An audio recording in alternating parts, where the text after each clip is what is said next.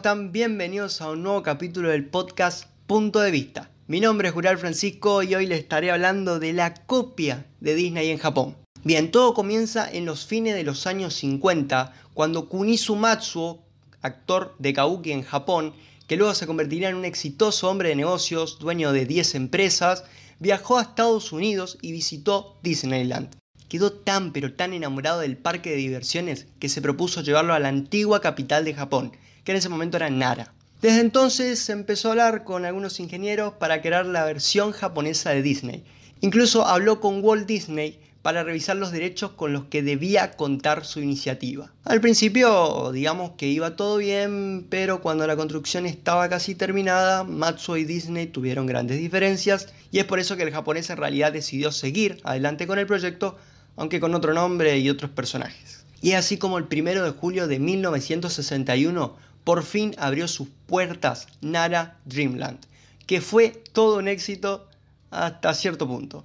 Básicamente era la copia japonesa de Disney. Incluso la entrada principal, el castillo de la Bella Durmiente y varios de los juegos de los que había en el parque eran prácticamente los mismos que los del parque estadounidense. ¿Por qué digo que tuvo éxito? Bien, esto se debe a que incluso llegó a lograr un mínimo histórico de asistencia de 400.000 personas. Sin embargo, había un problemita y era que no era Disney y digamos que de a poco el boom empezó a bajar y más aún cuando el 15 de abril de 1983 abrió Disneyland Tokio y el número de visitantes de Nara Dreamland eh, disminuyó significativamente. Con el paso del tiempo se siguieron construyendo más parques de Disney y Nara Dreamland fue bajando cada vez más la calidad de sus servicios. Y bueno, en 2006 se vio obligado a cerrar sus puertas.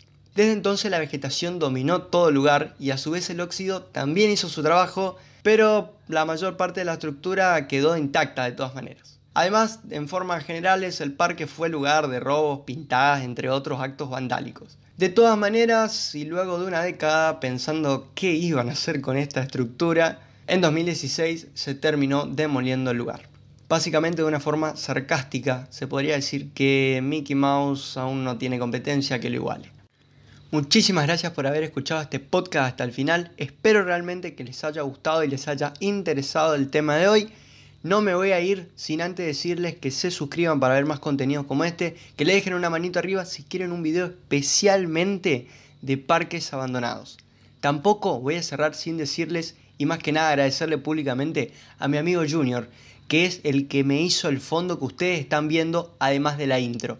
Junior, muchísimas gracias. Abajo le estaré dejando el link de su perfil de Instagram para que vayan a stalkearlo, a seguirle lo que ustedes quieran. Y también abajo les dejo el link de Naturela Tienda Saludable para que vayan a ver qué productos tiene acá en la ciudad de Resistencia Chaco. Ahora sí, cierro diciendo que mi nombre es Jural Francisco y esto fue una vez más Punto de Vista.